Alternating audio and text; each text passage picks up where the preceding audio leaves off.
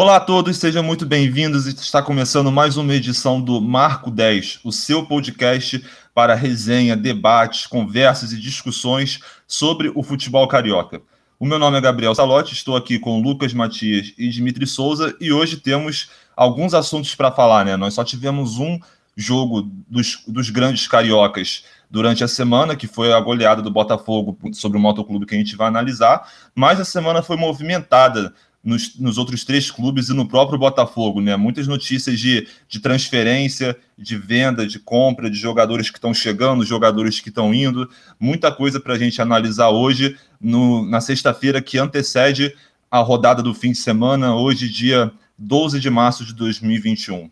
Começando com o destaque para o Botafogo, o único dos quatro grandes cariocas que jogou no meio da semana e conseguiu uma ótima goleada por 5 a 0 são duas vitórias em três jogos na temporada e o Botafogo também tem o destaque de não ter sofrido nenhum gol nesses três jogos. O tá começando bem, né, Matias? O, a temporada do Botafogo. Bo... Olá, boa tarde. boa tarde, Gabriel. Boa tarde também para quem está ouvindo. Boa noite ou bom dia, né? Não sei quando você vai estar tá ouvindo, mas realmente aí a gente teve poucos jogos do, dos cariocas na, na semana, mas o fora de campo foi muito agitado, né? E sem dúvida nenhuma, que nem você falou, o Botafogo começou mil vezes melhor do que terminou a temporada passada e já são duas vitórias, algo uma, seguidas, né? Uma coisa que eu nem sei se aconteceu no, na última temporada do Botafogo. Mas enfim, sobre o Botafogo e Motoclube pela, pela primeira fase né, da Copa do Brasil, só lembrar que Flamengo e Fluminense entram direto na terceira, já que se classificaram para a Libertadores.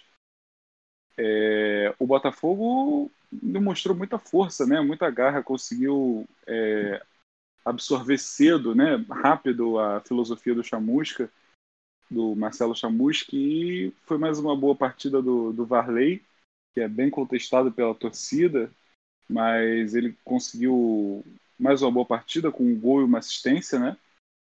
E assim, o Botafogo acabou perdendo cedo o Ronald, que estava fazendo um bom jogo, acabou sendo substituído por lesão. Mas o Enio que entrou também jogou muito bem. E funcionou ali a trinca de ataque com o Varley, Enio e o Matheus Babi. Tanto que a maioria dos gols saíram de um desses três. E assim, foi muita movimentação, o Varley muito muito incisivo ali na ponta, né? Quando o Ronald saiu, ele acabou tendo, tendo que ir para a ponta direita e o Enio jogar ali pela esquerda, mas assim, ele foi muito incisivo, conseguiu dar, dar bom espaço, boa dinâmica, e o Botafogo conseguiu golear. Eu acho que depois de muito tempo o Botafogo conseguiu fazer uma goleada tão expressiva assim, né? Em qualquer campeonato. Talvez ali no Carioca ano passado, que ele conseguiu um 6 a 0 em cima do, da portuguesa, se eu não me engano. Foi. Depois, depois 6 a 2 de... né? Se não me engano. É, é, eu não lembro. Eu sei que foi seis alguma coisa, mas. Enfim, tem muito tempo e o Botafogo não vinha conseguindo demonstrar isso, né? Agora parece que com o Chamusca ele conseguiu recuperar a vontade né, de jogar e está demonstrando um bom trabalho aí, apesar do Motoclube também não ser esse primor todo, né? O Motoclube que ano passado, nessa mesma primeira fase, pegou o Fluminense e era muito mais incisivo, conseguiu fazer dois gols assim logo de cara, mas se você for ver os dois times, nenhum do, dos jogadores que estavam naquele time do motoclube ano passado está nesse time de hoje, né? Então foi uma tarefa assim, fácil para o Botafogo, mas que alegrou, animou a torcida, né? Exatamente, Matias. O Botafogo começou a temporada muito bem, com, como eu falei, do, duas vitórias em três jogos. E o time, como você disse, já está absorvendo um pouquinho da filosofia do Chamusca, está conseguindo uh, fazer, executar muito bem o que ele propõe para campo, né? Porque o Botafogo sem a bola é, se monta num 4-4-2. Nesse caso, no jogo de de quarta-feira ficou o Babi e o Marcinho na frente, né? Os dois na frente, e o Botafogo não faz tanta questão de ter a bola, né? Tanto é que aos, aos 41 minutos do primeiro tempo, terminando ali o primeiro tempo, o Motoclube estava com 55% de posse de bola. A grande questão é que o Botafogo recupera a bola ali na faixa do meio-campo, enquanto o outro time está com, já com os dois zagueiros ali perto do meio-campo, né, para fazer a saída de bola. O Botafogo recupera nessa faixa e sai em velocidade para que para fazer com que o time fique em boas condições de criar as jogadas, né? E o Botafogo tem jogadores para isso. O Ronald foi uma boa contratação nesse sentido, ele ajudou bastante. O Arley também ajuda na, nessa saída em velocidade. E o time, assim, conseguiu, tá conseguindo funcionar bem, com um estilo de jogo mais reativo, tá conseguindo render. O Ronald acabou saindo lesionado, mas pelo menos ele fez a jogada que gerou a falta do primeiro gol. Uma ótima cobrança pelo, do Pedro Castro, né? É, ótima. Bem, né? Exatamente. Assim, ótima na minha, na minha. Assim, eu acho que foi uma ótima cobrança de falta, assim. Eu achei o gol muito uhum. bonito. Tem gente que pode achar um pouquinho estranho, né? A é, bola bate, bate no travessão, bate nas costas do goleiro, pode ser um pouquinho estranho, mas eu achei, de certa forma, plástico, ele conseguiu colocar bem a bola ali perto da gaveta. Depois é. o Babi fez o segundo gol de pênalti. Uh, teve dobradinha, o Varley e Enio, como você disse. Um, fez, um deu assistência para o outro, os dois acabaram marcando. E o Botafogo fechou a goleada com um gol bonito do Friso, né? Cruzamento um, do Rickson, o Friso pegou. Um gol que pareceu, foi parecido com o do Pedro Raul contra o Flamengo, né? No ano passado. Exata, ele pega exa exatamente. voleio. Sim, ele, ele pegou de voleio muito bonito para selar a goleada do Botafogo já no finalzinho. É. Botafogo e o Botafogo garantiu só por passar de fase 2 milhões e meio. E, é, e Dimitri, é uma das coisas que que vai ajudar muito o Botafogo nessa temporada. Se pelo, talvez ganhar a Copa do Brasil seja um pouquinho difícil, mas é um torneio que dá uma premiação alta mesmo para passar por cada fase. E isso pode ajudar o Botafogo nesse ano que vai ser muito difícil, não é mesmo, Dimitri? Exatamente. O, a gente teve exemplo do ano passado do América Mineiro chegando na, na semifinal contra o Palmeiras e assim é, a Copa do Brasil é um mata-mata, então a gente não, não, não, necessariamente o melhor time vai levar, né? Porque a gente viu que ano passado o Flamengo não foi campeão da, da Copa do Brasil, nem no ano, nem 2020, né? Mesmo tendo o elenco mais forte do Brasil. E para o Botafogo é de suma importância passar nessas fases de Copa do Brasil, tentar chegar o mais longe possível, porque é uma competição que dá muito dinheiro, né? uma competição que paga muito bem para os times que estão estão participando né, da competição. E é uma bolada, né? É muita grana. Para o Botafogo, que vai jogar a Série B, vai ser provavelmente a competição que mais vai é, desembolsar dinheiro para o Botafogo, né? Além de, de, dessa vitória ser importante financeiramente, ela é uma vitória muito importante para o ego do torcedor e principalmente do jogador do, do Botafogo, que viveu uma fase terrível ano passado. O time do Botafogo desacreditado, foi o pior time da, da Série A do Campeonato Brasileiro, né? Fez a pior campanha aí do, do, do Campeonato Brasileiro. E é importante começar a, a temporada 2021 com, com uma goleada para dar um ânimo, mesmo que seja um, um, time não tão forte, não forte, não é um time forte, né, o Motoclube, convenhamos, com todo respeito, mas é importante para o Botafogo chegar a golear um time, ou então tá vencendo no Campeonato Carioca, né, conseguir suas vitórias e, e dar confiança para os jogadores, para o treinador e para o torcedor, que deve estar muito desconfiado do time do Botafogo. Né?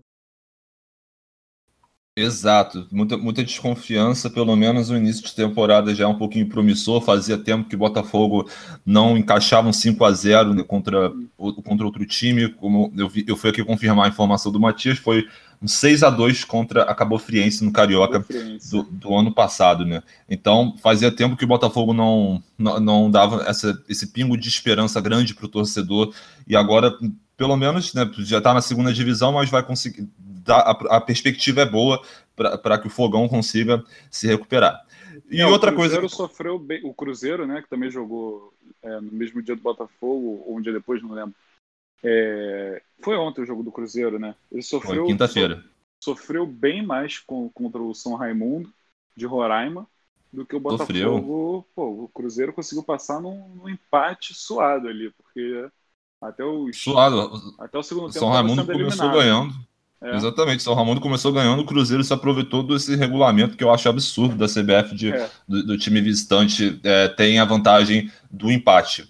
É, então o Botafogo já tem. Se a gente for analisar os três grandes que estão na Série B, Botafogo, Vasco e Cruzeiro, fatalmente o Botafogo foi o que teve o melhor início de temporada, mas a gente tem é. que levar em conta que o Vasco ainda não jogou com o seu time considerado é. titular. Né? Mas mesmo assim, o Botafogo já está botando a galera para jogo, já está exercitando ali o que o Chamusca pensa para esse time, o quanto antes melhor, para dar essa é. resposta para o torcedor e para poder. A gente, já tem, a gente já vem falando aqui que o Carioca ele serve como um laboratório para que o Botafogo consiga montar o seu time e jogar bem a Série B. Uhum. E outro é. destaque do Botafogo é a saída do Bruno Nazário para o América Mineiro, um dos jogadores mais contestados do, do Botafogo na temporada de 2020, no, no ano de 2020, de, deste Botafogo, é, mesmo tendo, pelo menos fez uma boa partida de despedida, né, ali contra é. o Rezende, né, que eu dei o destaque na, na, no último podcast que a gente fez, mas mesmo assim isso não é o suficiente, foi uma temporada terrível para o Botafogo e Bruno Nazário foi uma das representações disso. Né, Matias? É, é, eu concordo. O Bruno Nazário ele viveu um, uma relação de amor e ódio com a torcida, né?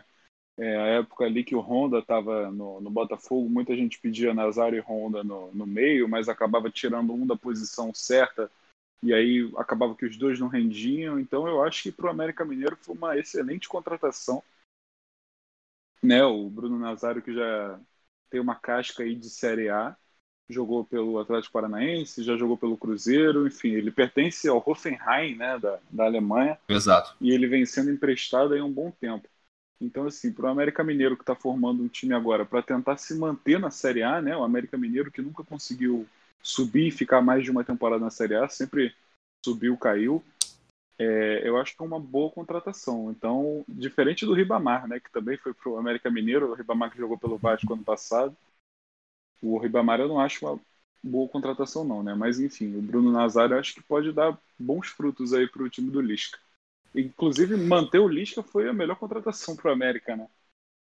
É, com certeza. Se, se, tem algo que pode deixar o torcedor confiante é manter o treinador que conseguiu é. fazer o América ter excelentes campanhas na segunda divisão e na, e na Copa do Brasil também.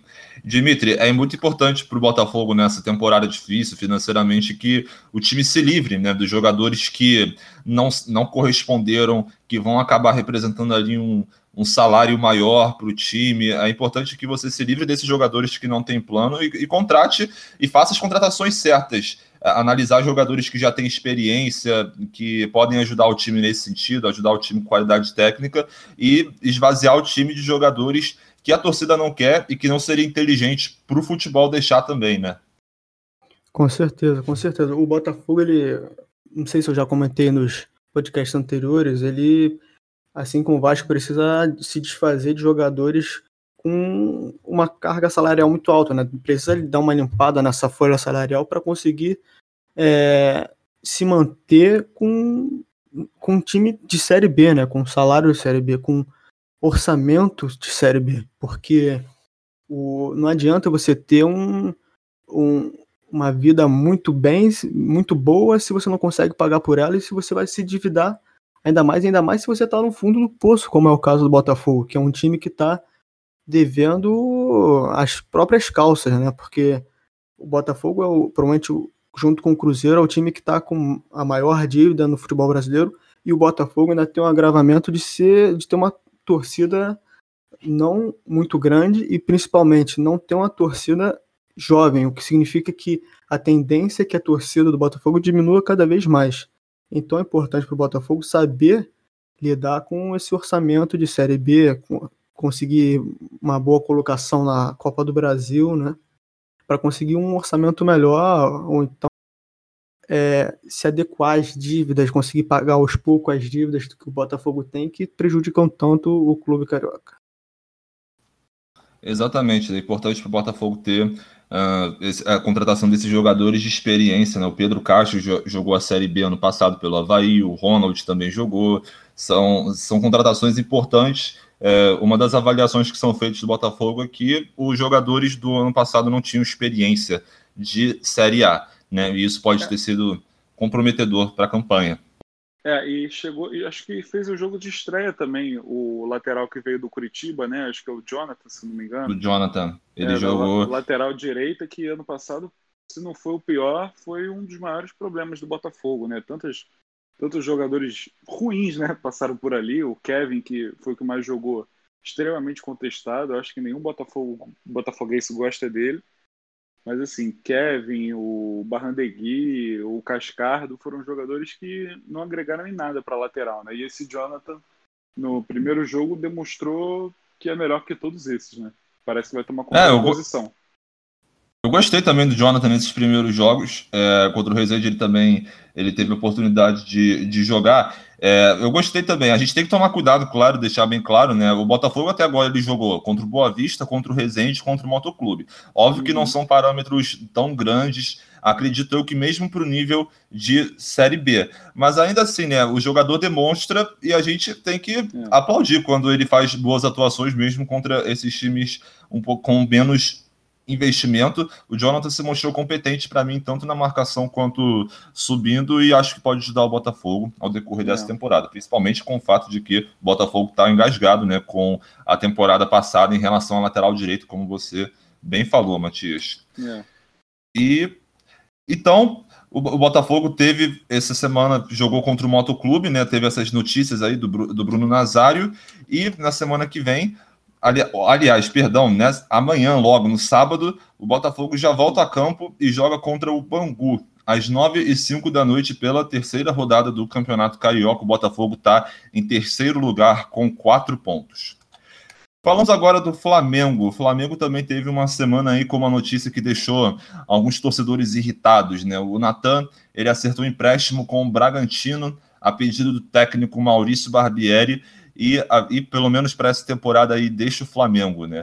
É, a, o empréstimo tem uma, uma cláusula de obrigação de compra, né? Obrigação se o Natan cumprir um determinado número de jogos e, e é o que parece que pode acontecer. O Barbieri o Barbieri contratou o Natan para ser titular, pelo, pelo que foi apurado pelo jornalista Venê Casagrande.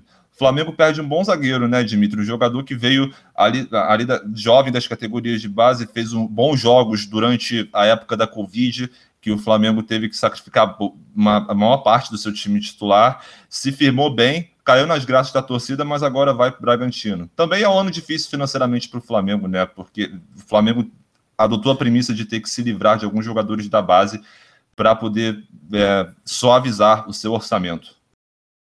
É, o Flamengo já é um caso diferente do Botafogo, né? O Botafogo que está afundado em dívidas vai ter que se adequar com um time mais fraco.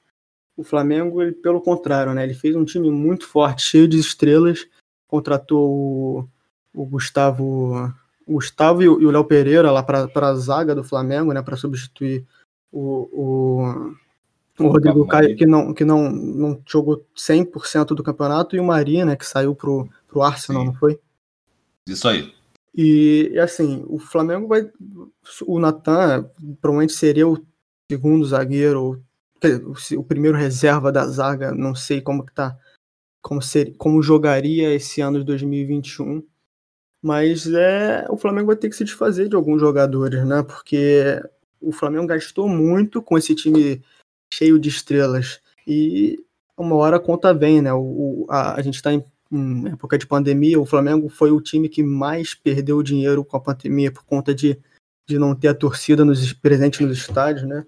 E, e vai ter que ser, vai ter que arranjar alguma verba de algum lugar, né? Se esse é, se vender o Natan vai ser a melhor estratégia, não não sabemos, né? Você tem saiu alguma notícia de quanto que é essa cláusula de venda, de venda do Natan?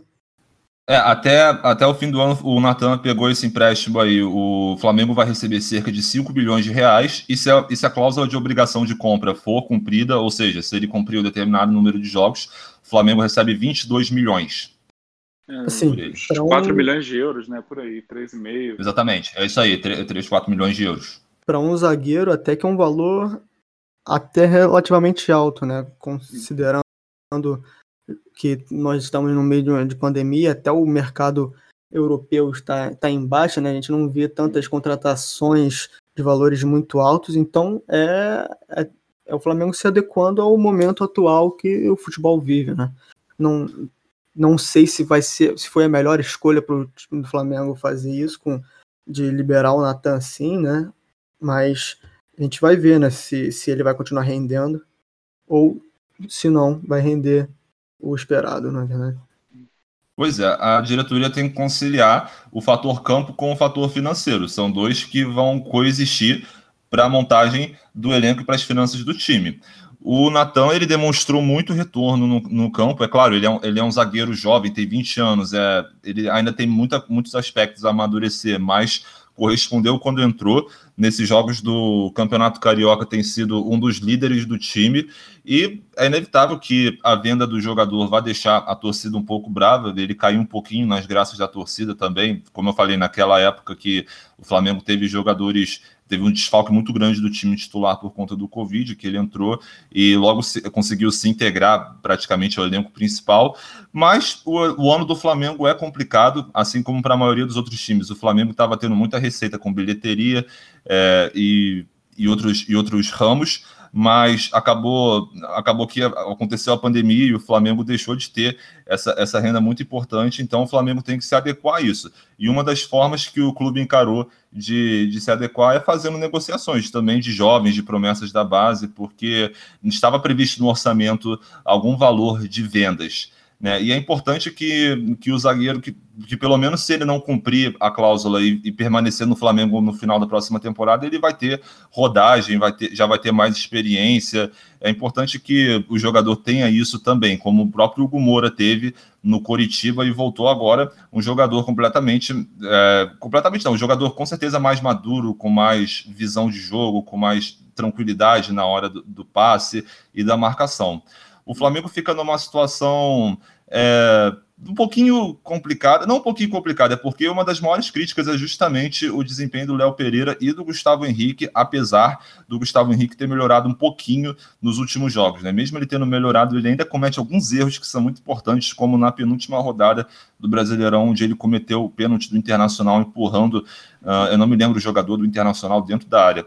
Então, Acho que era o Yuri Alberto, é... né? Acho que era o Yuri Alberto. Yura, Yura... Ah, era, era mesmo. Era mesmo.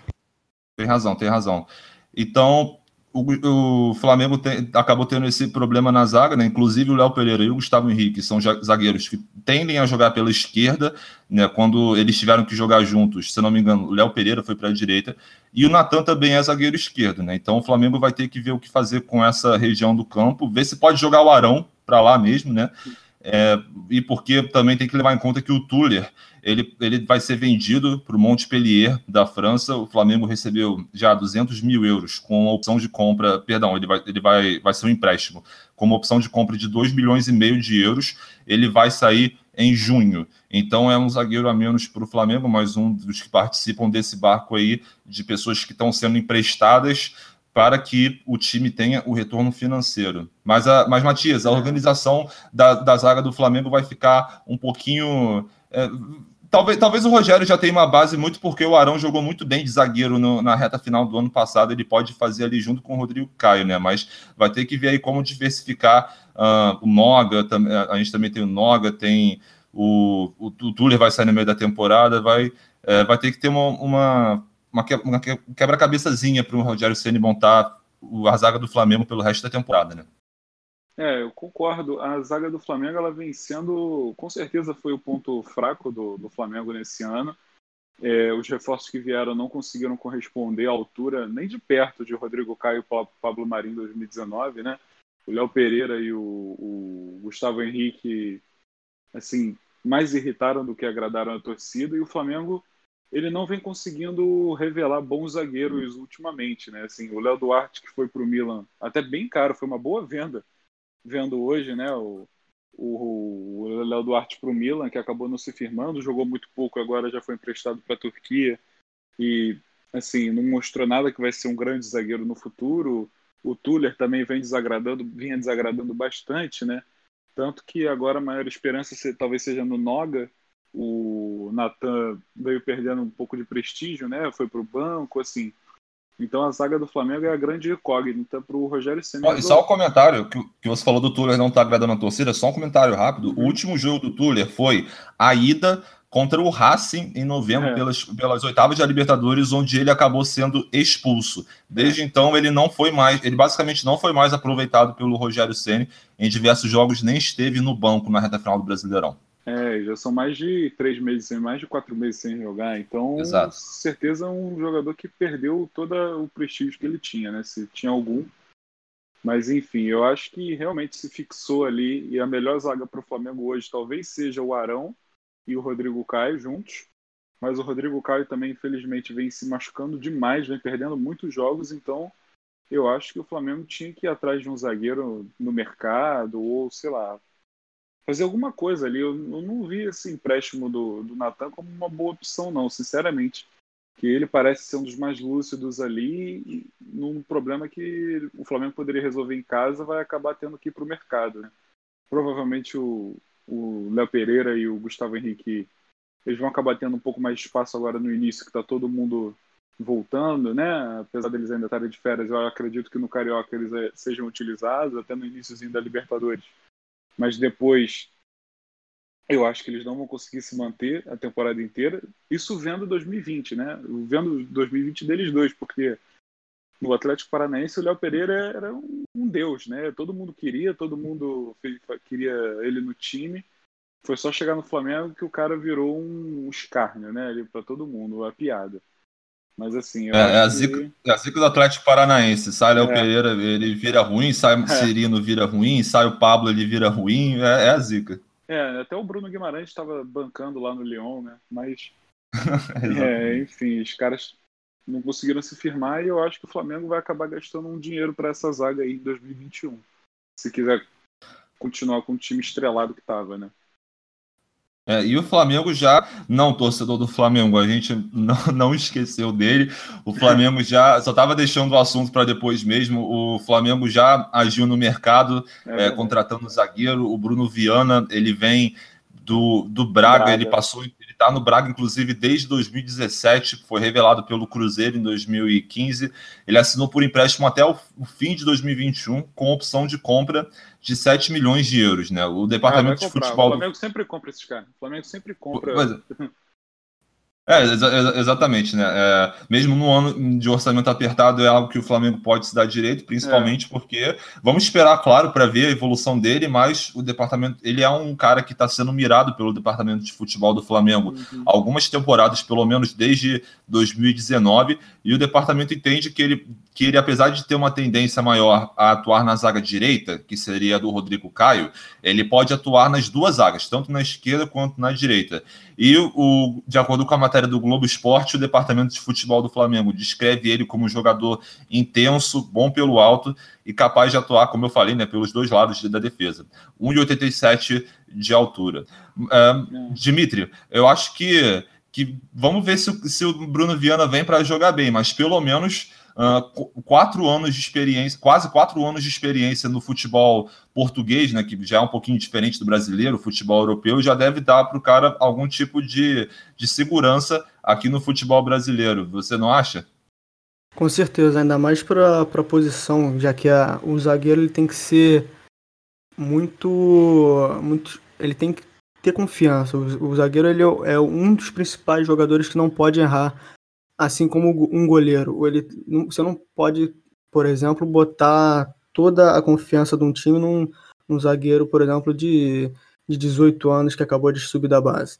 É importante para um zagueiro ele ter a casca, né, de, de já ter rodagem em times e ter a confiança de que ele não vai errar, ainda mais para um time tão grande como, como é o Flamengo, né? Não pode, não, um, um zagueiro não pode bobear, na verdade. Exatamente, mas zagueiro tem que ter, é um dos jogadores que mais tem que ter segurança, porque depois do goleiro, talvez o zagueiro seja mais lembrado por causar algum gol para o time adversário, um gol decisivo. Matias, uh, esses anos de experiência certamente vão ser importantes e o Flamengo, com todo esse embrólio que a gente acabou de conversar é sobre qual zagueiro escolher, vai ser Arão, vai ser Rodrigo Caio, Léo Pereira e Gustavo Henrique, torcida tá, é, já encheu o saco, entre aspas. Bruno Viana chega para ajudar num, num, setor que precisa de ajuda do Flamengo. É, eu dei uma olhada rápida aqui no, nos números dele, né? E aparentemente quando ele chegou no esporte, no esporte não, no, no Braga, ele foi titular todo o tempo, assim, inclusive vezes que o Braga jogou é, Europa League, Taça de Portugal, e o Braga teve um bom momento recentemente, eu não lembro se com o Abel Ferreira ou com o Sapinto, que o Braga chegou a ser vice-líder do, do, do, português por um bom tempo, e com certeza ele, o Bruno Viana fazia parte desse time. Então eu acho que foi um bom avanço do Flamengo no mercado, né? ele conseguiu um jogador que era destaque de uma liga europeia, né? Coisa que Exato. talvez só Flamengo o... e Palmeiras consigam fazer hoje em dia no Brasil.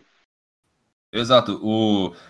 Eu, eu, eu, tenho que confirmar essa informação também, é, porque o, o que eu tenho aqui é que o, o, Bruno Viana ele foi titular depois que ele chegou. Ele chegou e conseguiu a titularidade. Depois ele foi titular no Braga por três temporadas e meia. E ele só saiu porque o técnico, o Carlos Carvalhal, que até foi especulado no Flamengo e também em outros times brasileiros recentemente, atual, atual técnico do Braga, só tenho que confirmar se ele estava no Braga nesse período que o time alçou as primeiras posições do portuguesão. É, ele era o titular por três temporadas e meia e ele só saiu porque o Carlos Carvalhal decidiu insistir na escalação da, do zagueiro revelação do Braga, David Carmo. Então o Bruno Viana passou a ser não tão aproveitado, um conflito aqui, um conflito ali. Ele decidiu assinar para voltar para o futebol brasileiro, né? Revelado no Cruzeiro em é. 2015, passou pelo Olympiacos por uma temporada no Braga desde 2017. Vamos é, ver se vai aqui ser. depois do, do Olympiacos ele foi emprestado para o Braga e o Braga exerceu, né, opção de compra e ficou com ele desde então, né? Exatamente. É muito querido no Braga. Pois é, vamos ver se vai conseguir consertar. Se o Flamengo, o Flamengo também é outro que tem que, com um ano de orçamento apertado, tem que contratar de forma certeira. Ou é. seja, identificar as posições que realmente são as mais carentes, onde você não tem opções tanto no time titular quanto opções competentes na base, e, e contratar, faz, fazer a atitude, é, o virar no certo. E vamos ver se foi isso. A gente vai descobrir só depois se foi isso que o Flamengo fez nessa ocasião. Ele ainda. Eu, eu acredito que ele possa. É, é difícil, ele, na verdade eu acho que não, é difícil ele estrear no Fla-Flu, mas talvez ele pelo menos no banco ele já esteja, né? Ele já está treinando com o time, já está regularizado para jogar. É. Enfim, o Flamengo, como eu falei, acabei de falar, o Flamengo vai ter um clássico contra o Fluminense no domingo, depois de amanhã, 14 de março, às 6 da tarde, também pela terceira rodada do Campeonato Carioca. Uhum. Por falar no Fluminense, vamos partir agora para o Fluminense. O Fluminense, o tricolor carioca também teve uma semana relativamente movimentada na questão dos bastidores de compra de jogador de venda, de venda e sai. E uma das maiores expectativas do torcedor tricolor para esse início de temporada é, é a contratação do William Bigode, né? A gente, o jogador conhecido no futebol brasileiro, foi campeão brasileiro da Libertadores com o Corinthians em 2011, 2012 foi bicampeão brasileiro com o Cruzeiro, estava no estrelado elenco do Palmeiras recentemente. E aí eu pergunto, Matias, será um bom reforço para essa temporada do Fluminense de disputa de Libertadores? Pô, sem dúvida, sem dúvida nenhuma, o Bigode ia cair como uma luva nesse time do Fluminense, né? Se o Roger. É que a gente ainda não sabe a cara que o Roger vai dar pro time, mas se fosse. Se a gente, a gente tirando só o time de 2020 do Odair e depois do Marcão o William Bigode, sem dúvida nenhuma, ele seria titular ali no lugar do Luca, ou até do Luiz Henrique, mas provavelmente no lugar do Luca. Ele é um jogador que a gente está vendo agora nesse início de Palestão, que ele está acabando, que acabou que ele está jogando mais, né? Está tendo mais espaço, porque ele vinha sendo reserva no Palmeiras. É, ele é muito incisivo, ele vai muito à linha de fundo, apesar da, de já não ser um jogador jovem, já ter seus 35, 34 anos. Ele é bem rápido, ele consegue achar os, os caminhos ali do campo, né, os atalhos, por ser um jogador mais experiente. Ele dá muita assistência, ele perde bastante gol. Esse é uma, um ponto que a torcida do Palmeiras reclama bastante dele. Ele acaba perdendo muito gol, mas assim, parece que ele compensa nas assistências, né? Então, sem dúvida, é um jogador que seria importantíssimo para o Fluminense, que ele vindo, eu acho que eleva bastante o nível do time, que já estava bem encaixado, já era um bom time, né? na, minha, na minha visão, assim já conseguia jogar para frente, já tinha a sua cara de jogo, já tinha o seu padrão tático, né? E eu acho que ele é um cara que só vai acrescentar para o time, finalização, gol, assistência, ainda mais com o Fred ali parado na área. Eu acho que sem dúvida ele daria muita assistência, mas é, não é uma negociação fácil, apesar do, do William ele ser reserva do Palmeiras, ele tem uma excelente relação com a diretoria e com a torcida também, né? Ele é um jogador querido ali pela torcida. E pelas últimas notícias que saíram, assim, portais, os repórteres e tal, a família está bem estabelecida em São Paulo. Então, uma negociação para o Rio, assim, parece um pouco complicada, mas se acontecer, seria ótimo para o time. Né? Exatamente. O William, como, como eu falei, ele tem uma trajetória boa no futebol brasileiro, é, tem, tem experiência ele é querido pela torcida do Palmeiras. Se a gente for ver, provavelmente o único motivo dele, dele ser reserva no Palmeiras é realmente o elenco estrelado, o time ter é. encaixado com os jogadores já é, do Palmeiras no, no ataque. Ele foi titular também por um tempinho na época do Luxemburgo, mas ele ficou mais para reserva depois da chegada do Abel Ferreira. Mas ainda assim, como o Matias falou, ele é querido pela torcida e contribui com assistências. Tem alguns gols marcados também, gols bonitos, gols com, com os dois pés, mas tem esse histórico mesmo de é, de pecar em alguns momentos na finalização. Mas, Dimitri, mesmo assim, ele chegaria muito nessa temporada para o Fluminense é importante. É a primeira vez há alguns anos que o time disputa Libertadores depois oito de uma anos. ótima. Oi? Oito anos depois. Oito anos. Primeira vez em oito anos que o, que o Fluminense disputa Libertadores. E seria uma ótima contratação agora para reforçar ainda mais o tricolor, que fez também uma ótima campanha no Brasileirão no ano passado, né, Dimitri? Não, com certeza. O, o William ele é um jogador multicampeão, né? Ser, seria um jogador. Provavelmente a, a contratação principal do ano do Fluminense. Porque é um time que já ganhou Libertadores. E, assim, é um jogador que pode jogar assim como no lugar do Fred, pode jogar ao lado do Fred, né? Exatamente. Ele pode tanto servir como referência, como o seu cara que dá o passe para referência, no caso, jogando ao lado do Fred. É um jogador de muita qualidade, de como se falou, ele vai à linha de fundo, ele, ele, ele apesar de ser velho, né, a torcida do Fluminense, ele, ela tem um negócio com um jogador velho, porque, ah, porque é velho, não, não serve, mas o William Bigode ele é um jogador de, de muita qualidade e serviria muito para o time do Fluminense. Seria provavelmente a contratação principal do, da temporada do time. É, e é, só, só, deixar é, rapidinho, falar aqui rapidinho.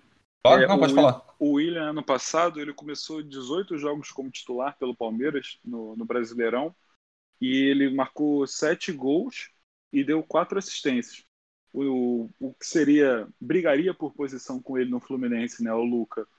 Ele jogou 11 jogos como titular, começou 11 jogos como titular, fez três gols e deu uma assistência. Então, assim, é claramente um jogador que chegaria para ser titular rápido, né? Muito fácil. Que a briga com, com o Luca certeza. parece não ser muito parelha, né? Não, exatamente, com a experiência que ele tem ainda de poder assumir um dos postos de um dos líderes do time para poder guiar nessa campanha é. importante. O, ele já ganhou Libertadores com o Corinthians em 2012, então ele, ele sabe o caminho das dores, sabe guiar o time e com aí. Palmeiras agora também. Ah, exa exatamente, ganhou, ganhou com o, o Corinthians em 2012 ganhou com o Palmeiras no ano passado, exatamente, é. Matias. Então, é, então é um cara que já, já tem experiência, poderia ajudar muito fazendo ali, ou jogando, como o Dimitri falou, ou na posição do Fred, ou partindo da, muito da esquerda para dar assistência para os outros companheiros de ataque. É. Outra notícia que movimentou bastante o Fluminense e a torcida do Fluminense também nessa, nessa semana foi o, a volta, o retorno do jogador Hudson do São Paulo para o Fluminense. Dimitri, uh, o Hudson foi um pouco, é, é, um pouquinho criticado pela torcida do Fluminense, né? O, o que, que, você acha disso? Você acha que foi um acerto da diretoria, né? Talvez você acha que foi uma boa contratação, talvez fosse melhor guardar o dinheiro para investir em outro jogador. E a mesma pergunta sobre o Bigode, né? Será que ele vai ajudar nessa difícil temporada de Libertadores e Brasileirão? Bem, o Hudson, apesar de, de ser limitado, ele fez um, teve um papel importante na temporada de 2020 do Fluminense, né? Ele jogou grande parte do, do Campeonato Brasileiro como titular. Se não me engano, a maior parte dos jogos ele era o titular do, do time. Porém, o Fluminense acabou de fazer a contratação do Wellington, né? Que é um jogador de uma faixa etária próxima do Hudson. Não deve ganhar tão... Deve ganhar na mesma faixa de, de salário do Hudson, né? Acontece que o Fluminense ele tem jogadores vindos da base, como o Martinelli, que se, que se fixou como titular absoluto no, na reta final do brasileiro. Você tem o André subindo também, que já é jogador que já foi convocado para seleções de base. Você tem o Iago Felipe, que fez uma boa reta. Uma boa reta final, não. Fez um bom até campeonato brasileiro com, com ao lado do Martinelli, principalmente no final. E a, o, a torcida do Fluminense como eu falei, tem aquele negócio de com o Hudson por, por ele ser um jogador é, de mais idade e, e, ser um jogador um pouco lento. É, o, e ser um pouco até violento de vez em quando. Ele é um jogador que faz muitas faltas e, por, por, principalmente por ele ser lento, não conseguir voltar na recomposição. A gente via de vez em quando ele jogando com, no time do Odair como sendo o, o, o volante que saía para marcar na frente, né? Era meio esquisito a posição que ele jogava, que era meio que um jogador de marcação que mas estava sempre avançando, e, e, e o, o, torcedor do Fluminense ficou um pouco com receio do, do, do Wilson, né? ficou um pouco de ranço do, do jogador, por ele ser um jogador um tanto quanto lento. O Wilson, ao contrário do final do, do da, da, da, temporada, ele começou muito bem, né? Muitos dos torcedores gostavam, gostaram do início do Wilson no, no início do Carioca de 2020, que ele começou já fazendo gols, né? Começou, começou bem, né? Porque é um, é uma, um campeonato com um nível técnico um pouco mais baixo. E o torcedor se iludiu um pouco e quando começou o Campeonato Brasileiro, acabou por cair a ficha do, do, que, do que realmente é o Hudson. Mas ele foi muito, muito útil para o time do Fluminense no, na temporada passada.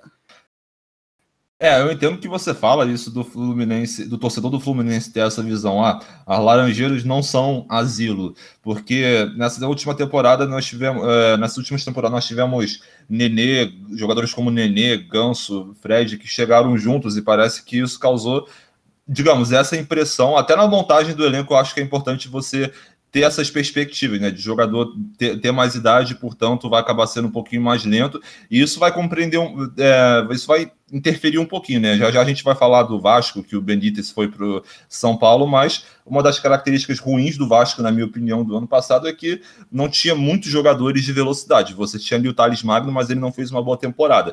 Quais eram os grandes destaques do Vasco? O Benítez e o Cano. Nenhum deles tem a característica de velocidade.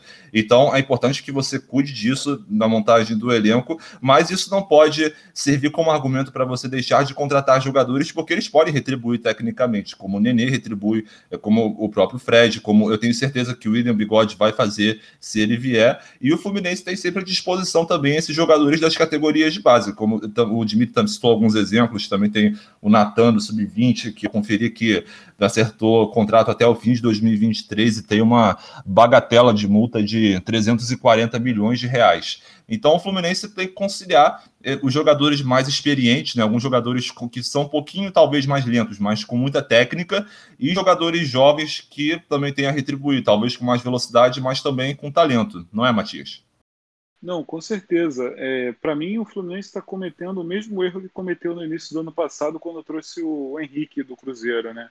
É, ano passado acabou dando a sorte, né, entre aspas, do Cruzeiro chamar ele de volta e aí o Fluminense jogou muito, alguns jogos do, do Carioca e até da Sul-Americana, que acabou caindo na primeira fase, com Hudson e Henrique na, na volância, né? Uma, um meio de campo muito lento, que não conseguia dar dinâmica, só dava porrada, e acabou prejudicando bastante o Fluminense, tanto que ele acabou sendo eliminado na primeira fase da Sul-Americana, né? E depois disso começou a volância ali Hudson e Iago, que agradou muita gente, e acabou que no final do ano o Martinelli, mais para o final do ano do campeonato, o Martinelli entrou e tomou conta da posição. Sem dúvida, é um dos poucos jogadores que o torcedor não tem nada para falar, né? É só elogiar. É, mas assim, eu sinceramente eu não entendo o que está acontecendo ali na, na montagem, porque para volância a gente já tem o Hudson que voltou, aí já falei, Martinelli, Iago, Wellington, Yuri, que é um jogador também muito criticado. Eu tô, eu tô misturando os primeiros com os segundos, mas é, enfim, o Yuri muito criticado, veio do Santos, era daquele Audax do Diniz, mas desde lá ele nunca mais conseguiu jogar em alto nível. No Fluminense ele é extremamente criticado. E ainda tem o André, da base, que está fazendo um excelente campeonato carioca, né? apesar do Fluminense ter perdido os dois jogos iniciais, mas ele jogou muito nos dois. Então, assim, já são seis jogadores que, é, assim, aparentemente não, não tem uma. Um, o Paulo Angione, que é o vice de futebol, ele não tem uma, na cabeça dele um, um elenco já formado, então ele só está contratando para ver o que vai ser. Então, assim, na minha opinião, se eu manteria só o Martinelli e o Iago, que são os titulares, e deixaria o André e o Wellington de reserva, né? O, pra, por, na minha opinião, não viria o Hudson, dispensaria o Yuri, emprestava, eu não sei como é que está o contrato. Mas, enfim, das categorias de base, como o Gabriel falou, ainda tem o Metinho, que provavelmente já está vendido, né, junto com o Kaique, para o Grupo City. Então, eles devem sair no ano que vem. Então, ele também precisa de rodagem. Teve um pouco agora no Carioca, mas com a chegada desses, desses jogadores aí para a posição, eu não sei se ele vai ter muita chance ao longo da temporada, né? Pois é, o, o Fluminense realmente tem que tomar cuidado nessa montagem do elenco, né? São, são, pra, são praticamente 700 milhões de dívidas, é. de acordo com o balanço financeiro do, do terceiro trimestre de 2020. O Fluminense, como todos os times do Brasil, foi prejudicado pela questão da pandemia, pela questão é, das bilheterias, e a montagem do elenco nesses momentos difíceis tem que ser certa. Você ter ali cinco, seis opções para volância junto Não com a categoria de né? base. É, exa exatamente. Do, o problema do jogador ruim é que uma hora ele vai entrar. Então, é, aparentemente, a questão financeira, o São Paulo vai arcar com boa parte do salário, né? Bem mais do que o Fluminense. Então, assim, eu não entendi para que, que veio o Wellington, já que o Hudson já estava engatilhado. Então, assim, só esperar para ver, né? Pois é. O Fluminense volta a campo contra o Flamengo, como eu já falei, vamos ter Fla-Flu, provavelmente um Fla-Flu de sub-23 no domingo é, o Sub-23, claro, com algumas exceções, se algum titular já, já começar a entrar, né? É, saiu a, a, a, provável escalação do, do Fluminense está recheada de, de, de, profissionais, né? Vai ter ali o. Já vão voltar Felipe, nessa, nessa rodada. Vai ter o Marcos Felipe ali, que é, goleiro, que é o goleiro titular, aí o Igor Julião, que hoje é a terceira opção na lateral direita, mas é, precisa de rodagem, então ele vai jogar, o Matheus Ferraz e o Frazan e na lateral esquerda o Danilo Barcelos, que hoje é reserva do Egídio. Então, eu acho que vai ser mais. O Fluminense vai usar mais titulares, mais profissionais do que o Flamengo. Isso, para mim, na, na, minha visão, é assim: claro que os, os reservas e o, os profissionais eles precisam voltar, mas eu acho que foi assim uma jogada com um certo é, receio de perder um clássico, né? O Fluminense não quer perder o Fla-Flu, então ele vai com o que de melhor entre aspas, tem ali no, nos profissionais para tentar uma chance maior, né? Já que os moleques não estavam conseguindo vencer. É, é algo, ô Dimitri, é algo, é algo que eu acho justo, né? Porque ninguém gosta de perder clássico, isso é fato, porque clássicos eles representam muito para as torcidas e eles podem interferir em planejamentos, né? Se houver uma derrota acachapante de um clássico, pode ser que a torcida comece a pressionar muito é, a diretoria ou o treinador do time. Então a perspectiva para o Fluminense, vamos esperar, claro, para sair a escalação do Flamengo também, mas a perspectiva do Fluminense melhora para o Fla-Flu, a esperança aí de se recuperar no campeonato depois depois de duas derrotas em dois jogos, né, Dimitri? Uhum, exatamente. E assim, tem gente que acha que clássico não se joga, se vence, né? Mas assim, o Fluminense vai com jogadores que não tiveram tanta oportunidade no, no ano passado, exceto uhum. por Marcos Felipe, né? Que foi o goleiro titular da, da reta final do brasileiro. Se vai, por exemplo, com o Matheus Ferraz, que era o, o reserva do, da zaga, o Julião e o Lucas Barcelos, que terminaram como reservas. Você vai com provavelmente o Yuri na, na, na volância ao lado do André. Hum. E, se eu não me engano, vai jogar o, o Fernando Pacheco e o Caio Paulista. O Fernando Pacheco que começou a ter algumas oportunidades lá para o final do, do, do Campeonato Brasileiro, hora, mas né? que, é, que se machucou Ele no jogo contra o Atlético Mineiro da primeira, da, do primeiro turno. O Caio Paulista que também foi contestado a renovação dele por, por parte da torcida do Fluminense. E assim, vai ser um time que é reserva e que alguns nomes até são jovens, né? Você tem o, o Pacheco que deve ter seus 23 anos, o Caio Paulista 22. Não, o Michel tirando o Matheus Ferreira. Né? É, o Michel Araújo deve jogar, mas são alguns nomes jovens, tirando o Matheus Ferraz e o Danilo Barcelos, que são um pouco mais um pouco mais experiente. E assim, o Fluminense está com a cara de que não quer perder o clássico, mas também não deixou os titulares é, terem o seu, seu descanso, né, suas férias depois da, da maluquice que foi a temporada 2020. E vamos ver como é que vai ser esse Fla-Flu, né? Não tem muito o que esperar, porque a gente não viu como é que foi o, treinamento desses jogadores, não sabe como é que eles estão rendendo, e eles estão aí provavelmente para ganhar, ganhar ritmo, né? Já é. que a maioria não foi utilizada no, na temporada passada. Eu acho que muito provavelmente o Wellington entre nesse jogo também, né? Porque ele já está um bom tempo sem jogar. Então talvez até ele comece com o Wellington no lugar do André, né? Vamos ver. Ó, eu, eu exijo uma mudança de regra. Agora que eu sei que o Fluminense vai com o time titular, eu exijo uma mudança de regra no palpitômetro. Porque, assim, se o, eh, se o Fluminense jogar com o titular e o Flamengo jogar com, com o sub-20, tem, tem, chances reais de todo mundo aqui quebrar a cara mais uma vez, né? O que tá virando normal nesse palpitômetro. Eu, é. O Dimitri botou 3 a 3 placar bailarino, o Matias botou 2 a 1 Flamengo, eu botei 2 a 0 Flamengo, né? Vamos ver se uh, sai alguma coisa de bom desse bolão, que a gente não vai fazer é. hoje, porque teve, porque a gente já fez o bolão na segunda-feira para os jogos desse fim de semana. É. Pois é. E um dos últimos assuntos que nós temos aqui, o Vasco, né, que também teve uma semana movimentada, teve três reforços apresentados: o Hernando, o Marquinhos Gabriel e o Zeca três jogadores conhecidos do, do futebol brasileiro. O Hernando foi revelado pelo Goiás, passou quatro anos ali no Inter, veio do Bahia. O Marquinhos Gabriel também teve passagens pelo Corinthians, pelo Cruzeiro, mais recentemente pelo Atlético. E o Zeca também, jogador que foi do Inter, jogou em 2020 também pelo Bahia, junto com o, o Hernando. São aí três reforços que o Vasco contratou, o Matias, para o para a Série B, para a continuidade aí do ano de 2021. E vamos ver. A gente sempre tem que tomar cuidado com aquela régua, né? O que é um reforço bom para um time que vai disputar a Série A e também um time do tamanho do Vasco, e o que é um reforço bom para a Série B, mesmo que seja um time do tamanho do Vasco, temos que ser realistas, o time vai disputar a Série B e o orçamento também não permite fazer loucuras, né? É, concordo. É, esses zagueiros aí que foram apresentados hoje ou ontem, se eu não me engano, o Hernando, o Zé e o Marquinhos Gabriel, eu acho que foram assim bons nomes para a Série B, né? Apesar do Marquinhos Gabriel não apresentar nada há bastante tempo, desde aquele Santos de 2015. Eu acho que ele pode acabar agregando em parte para o Vasco. O Zeca, eu achei o melhor, que eu achei o melhor desses três aí. Apesar dele ter tido uma má temporada pelo Bahia é, ano passado. Ele acabou também se lesionando, acabou perdendo a mãe, enfim. Ele foi era reserva do Bahia, mas eu acho que é um bom jogador ainda, pode se recuperar, joga nas duas laterais, né? Tanto na esquerda quanto na direita.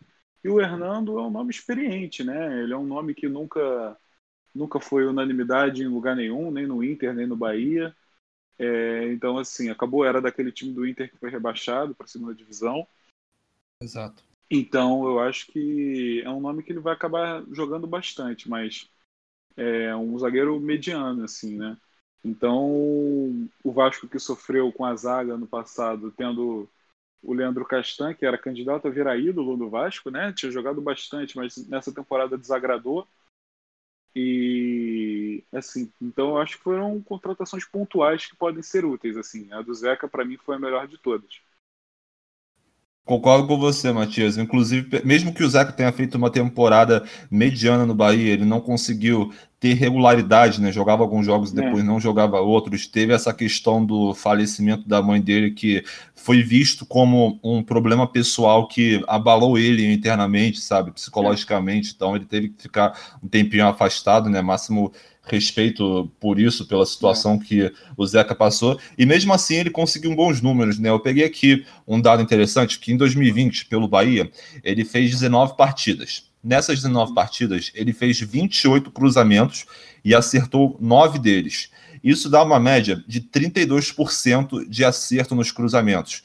E isso é uma média alta para os padrões do futebol brasileiro, sabe? Só para pegar uma comparação, é, o Alexander Arnold, na temporada de 2019, no ano, aliás, 2019, se eu não me engano, ele fez cerca de 50, de 50 jogos ou mais. Eu tenho que pegar essa estatística exata, mas ele jogou, obviamente, bem mais que o Zeca, e ele teve um percentual de acerto nos cruzamentos de 29%.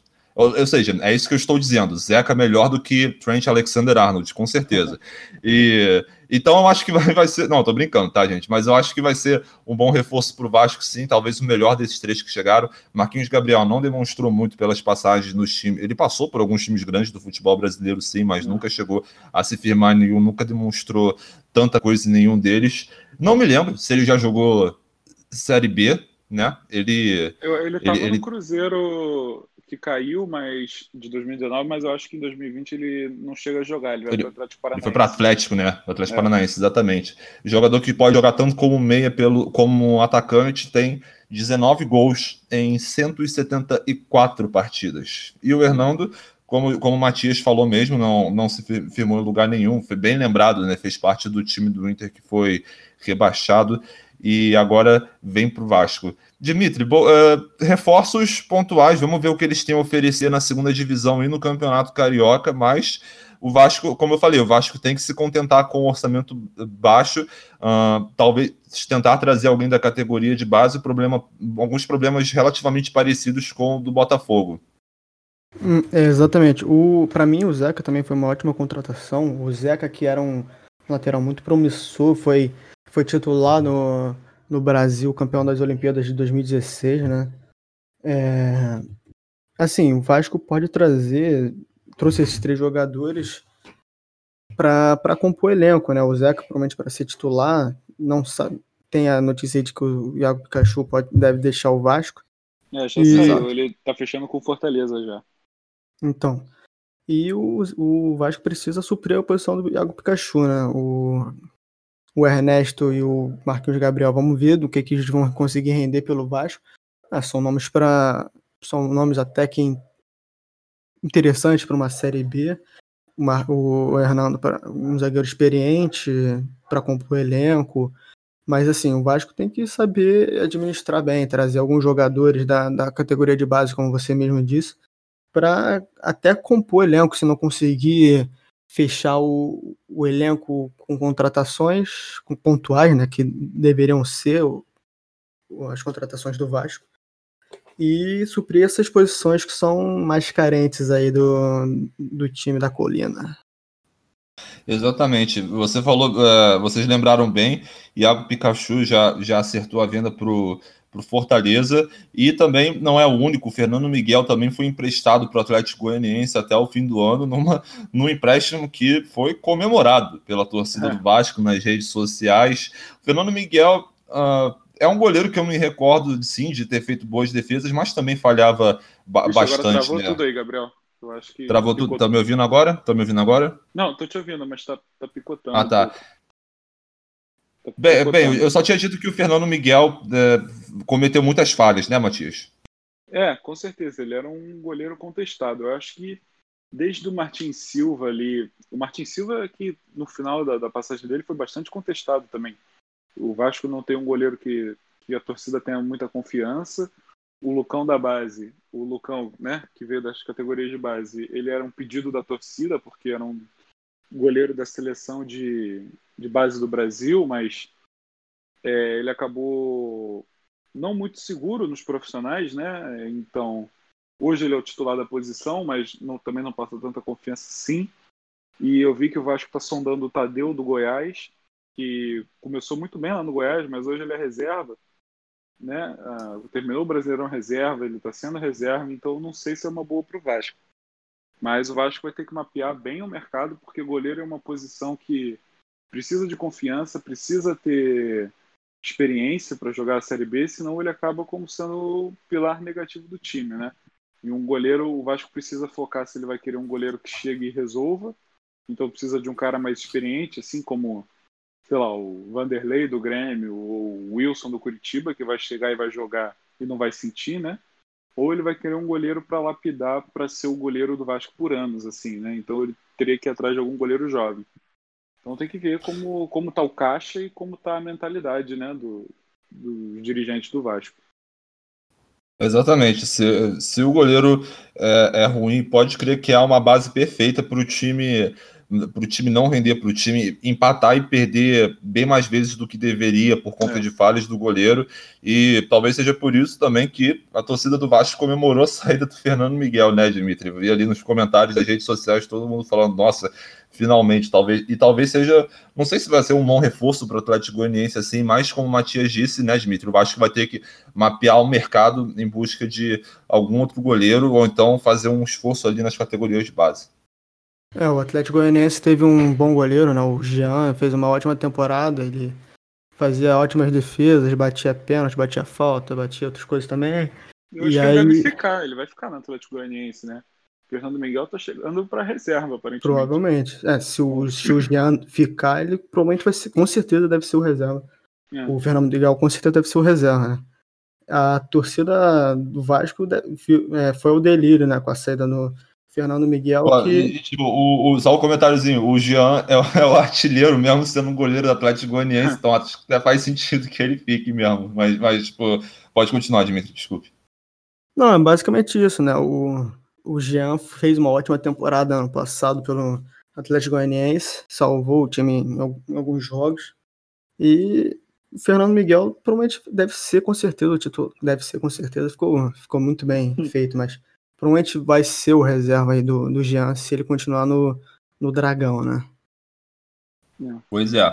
E mais uma, mais, mais uma um indício, né, muito forte de transação que está tendo no Vasco é a ida do Benítez para o São Paulo, né? Um dos jogadores considerados, por mim, acho que por muitas pessoas, o, um dos melhores jogadores do Vasco ne- nessa caminhada de 2020, que acabou com o rebaixamento para a Série B, mas era muito difícil manter o Benítez no Vasco eh, na, na segunda divisão, com, os, com a queda de receita que o Vasco naturalmente vai ter, aumento de dívida, o Independiente da Argentina pressionando bastante, né? Porque afinal o Benítez ah, ainda pertence. E agora o jogador vai para o São Paulo, para o time do Hernan Crespo, que está testando o esquema aí com três zagueiros. Vamos ver como é que vai ser. Que- Como, é que você acha, Dimitri, que vai ser isso? Eu acho que o Benítez ele é um jogador com uma técnica e um passe muito apurados, mas como eu falei mais cedo no podcast, ele é lento. E tem o fato também que ele tem algumas lesões recorrentes, né? Mesmo sendo um jogador jovem, ele tem esses problemas de ser um pouquinho lento e ter lesões. É, será que foi, foi, foi uma boa para o Vasco ter se desfeito do Benítez em campo, financeiramente, Dimitri? Eu acho que para esse ano foi uma, uma- foi crucial, porque o Benítez é um jogador muito, muito caro para o Vasco nesse momento, né? Para jogar a Série B, um- ele deve ter provavelmente o, o maior salário do elenco, se não o segundo, ao lado do Cano, não sei como é que é a folha do Vasco. Mas assim, o Benítez quase saiu do, do Vasco aí no, no meio da temporada, né? E o Benítez provavelmente ele é o segundo jogador aí que fez a melhor temporada pelo Vasco, mais importante aí ao lado do Cano, que foi porra, o principal jogador do, do, do Vasco no, no ano passado. E com certeza vai ser uma perda técnica, mas pro, o Vasco não tem muito o que fazer, né? É o que a gente falou no início do, do podcast. O Vasco tem que se desfazer desses medalhões que ganham muito para conseguir se adequar à receita do que vai ter nessa temporada. Com certeza. Ano difícil para o Vasco, né, Matias? Vai, vai ser um ano complicado, como a gente vem falando aqui. O Vasco vai, deve perder muito com a saída do Benítez para esse ano, mas vai, vai ser muito difícil e provavelmente muito irresponsável do ponto de vista financeiro manter o jogador, né? Com, é, com o Breno também acionando o Vasco na justiça é, pelas dívidas. E o, o Vasco, naturalmente, por mais triste que seja para o torcedor, talvez tenha tomado a atitude certa, né, Matias? Não, sem dúvida. O Benítez é um jogador muito caro para a Série B, né? É, para mim, inviável o Vasco ficar com ele. E assim, ele é um jogador caro que acaba não entregando muito, né? Porque ele se machuca bastante. A temporada que ele mais jogou na carreira foi essa pelo Vasco, que ele fez, se eu não me engano, 27 jogos. Então, assim, um jogador caro na Série B, o time sem receita que não vai entregar tanto assim. Então, é melhor realmente ele sair indo para o São Paulo, que é um grande centro, né? É um time que vai jogar Libertadores, Copa do Brasil, Brasileirão, então é até uma vitrine maior para ele, né? Mas eu, sinceramente, eu tenho minhas dúvidas se ele vai ser titular desse time do Crespo. Porque é um time que joga muito da intensidade, a gente já viu agora no Paulista, né? Um time que marca pressão, então, assim, eu não sei se o Benítez vai ser muito útil. Mas é uma transação que pode ser boa para o Vasco, que eles podem acabar recebendo em troca, né? É, o empréstimo do Paulinho Boia, que é um de São Paulo que é bem rápido assim, um ponta que me faltou no Vasco esse ponta, né? Essa temporada e pode ajudar bastante. O Vasco estava tentando é, ju junto com o Paulinho Boy o Shailon também que jogou pelo Goiás, jogava de lateral, de meia, então esse seria um excelente reforço para o Vasco. Se chegasse era titular e viraria capitão porque o Shailon joga muita bola. Mas o Shailon acho um pouco mais difícil o São Paulo liberar assim. Então, vamos, vamos ver aí para ver qual vai ser o desfecho dessa, dessa história. Pois é, eu concordo com você. Acho que o Benítez vem mais para compor elenco no São Paulo, não é um jogador com tanta idade, ele pode sim cumprir essa função de, de, de, ser reserva, e eu concordo, ele se machuca bastante. E, é, e, o, e o Crespo que é um time com intensidade para o São Paulo. O Vasco é, vai jogar no sábado, é, junto com. Vai jogar no mesmo dia que o Botafogo. Os dois jogam sábado, amanhã, às seis da tarde, contra o Nova Iguaçu. Ao longo do dia de hoje, o Vasco vai definir se vai mandar a campo já alguns jogadores titulares, uh, se vai continuar com jogadores reserva, mas parece que internamente no Vasco o foco principal é o jogo contra a Caldense, que vai ser na próxima quinta-feira pela Copa do Brasil. Quem sabe o time eh, passa da primeira fase, tem uma premiação. O Botafogo teve uma premiação aí elevada para os seus parâmetros de 2 milhões e meio só por ter passado da primeira fase, né? É o que você joga por ganhar a primeira fase e por passar dela. E e com isso, nós estamos chegando ao final, mas não sem antes dar um dos destaques, com certeza, do futebol carioca ao longo dessa semana. O Boa Vista, que conseguiu também passar de fase na Copa do Brasil, na primeira fase, ganhando do Goiás, né? Que, part... é. que participou da Série A, um time de Série A que acabou rebaixado, mas mesmo assim, o Boa Vista ganhou de 3 a 1 e garantiu 1 milhão 235 mil reais para a conta. Legal, né, ô, Matias, ver um time, um time carioca desses pequenos avançando de fase, né, passando. essa é uma coisa que eu sempre acho legal. Não, sem dúvida. A gente já teve também o Madureira, que acabou sendo eliminado para o Paysandu, mas o Boa Vista surpreendeu, jogou bem, é, conseguiu é, ali neutralizar o Goiás, né? Eu vi o, boa parte do jogo. O Boa Vista aqui no Campeonato Carioca sempre foi aquele time dos pequenos, o que né? Eu lembro ali no 2009 o Flamengo do Ronaldinho acabou pegando o Boa Vista na semifinal. O Boa Vista que tinha, na final, né, se não me engano, dessa na Guanabara. Final, uh -huh, exatamente. É, 2011. Que, 2011 isso, acabou eliminando o Fluminense, passou por vários grandes esse time. Então assim, o Boa Vista sempre apareceu mais organizadinho. E ele tinha uns bons nomes nesse time, assim, nomes conhecidos, né? O Elivelton foi zagueiro do Fluminense bastante tempo. O Jusilei, volante, jogou no, no Corinthians, no São Paulo. E o Eric Flores, que todo ano está no Boa Vista, né? Ele pode jogar em qualquer time, assim, que todo ano ele volta para jogar o Carioca no Boa Vista. Mas o destaque do jogo mesmo foi o goleiro Ari, de 22 anos, que pegou um pênalti e conseguiu, pênalti, né? é, uhum. conseguiu defender bastante. E o time do Goiás que estava titular, sem dúvida nenhuma. Foi um dos time, um time que vários, vários caras aqui jogaram o, o Brasileirão. Inclusive, o zagueiro David Duarte, que é foi o autor do único gol do Goiás da partida, parece que ele está bem encaminhado para vir para o Fluminense, né? Ele está com negociações é, correndo, mas o Goiás não quer se, é, perder o jogador, mas o, o próprio David já demonstrou interesse, já falou que quer vir para o Fluminense. Então pode ser um cara que pinte aí no, no plantel do, do time, do Fluminense. Não, legal, e a gente tem aí mais um, mais um carioca passando de fase na Copa do Brasil. E te falar uma coisa, ô Dimitri, uma das coisas que eu mais acho legais de ver carioca passando de fase é ver justamente os times pequenos cariocas sendo atuantes nos campeonatos nacionais no Brasileirão. Porque assim, se a gente for para São Paulo, a gente vê Ponte Preta, Guarani, o próprio Bragantino, que está muito bem agora. Uh, a gente vê esses times pequenos. Oi? Não, o Oeste. Oeste também, exatamente. E também tem o Botafogo de São Paulo, que foi, que foi rebaixado também. Mas, enfim, você sempre vê esses times atuando muito, é, pelo menos nas divisões inferiores do Brasileirão. Os cariocas, você tem um relance sim. Macaé ganhou a Série C em 2014, o Volta Redonda ganhou a Série D em 2016, e a gente ainda pode ir para. Jogou um tempo a Série B, né? É, isso, é, isso é verdade. Jogou, jogou por um tempinho a Série B. E também temos o Carioca campeão da Série B, o Campo Grande. Ganhou em 1982. É. E o Olaria também, time tradicional aqui do Rio, ganhou a Série C em 81. Mas, Dimitri, sempre legal, né? Ver esses times cariocas bem nas competições nacionais.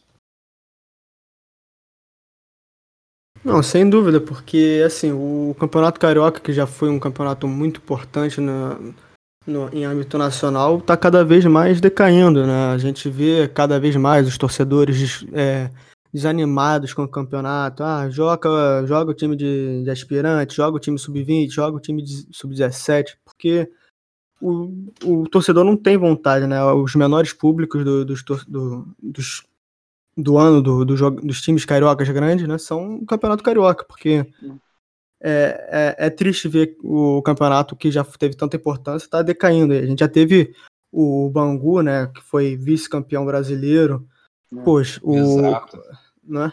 O, o, é, e é muito legal ver esses times avançando, pra, porque, como a gente falou, né? avançar na Copa do Brasil faz com que o time ganhe um dinheiro. E se o time consegue ter uma boa gestão com esse dinheiro que entra, ele consegue, pô, ir galgando passos, né, para se tornar cada vez mais forte. E, e é interessante para o futebol carioca ver esses times pequenos crescerem, né? A gente é, tem aí o Volta Redonda jogando Série C, não, e não vê a maior. Os outros times que estão jogando o Campeonato Brasileiro, né? Estão jogando só Série D, enquanto a gente vê tantos times de São Paulo disputando Série B. É, eu acho que um dos Exato. principais fatores dentro dos times de São Paulo hoje estarem tão à frente do, dos cariocas e de todo uhum. outro Brasil, né? Porque eu acho que o estadual é o melhor que tem, né? O Paulistão, sem dúvida. Sim. É, os pequenos eles se organizam bem, eles fazem boas contratações. Então, os times grandes de São Paulo já tem que manter um nível alto desde cedo. Enquanto isso, os cariocas estão usando o sub-20 para jogar, né? Então, por isso eu acho que os times de São Paulo têm uma certa vantagem aí, né? Eu concordo. Bem, com isso nós chegamos ao final de mais uma edição do Marco 10, o seu podcast sobre futebol carioca. Hoje não tem palpitômetro, como eu disse, nós já fizemos o palpitômetro na última edição para os jogos desse fim de semana, Fla-Flu, Bangu e Botafogo, Nova Iguaçu e Vasco, né? Reforçando, Bangu e Botafogo e Nova Iguaçu e Vasco vão ser amanhã, sábado. O jogo do Vasco é 6 horas e do Botafogo é 9 e 5 da noite.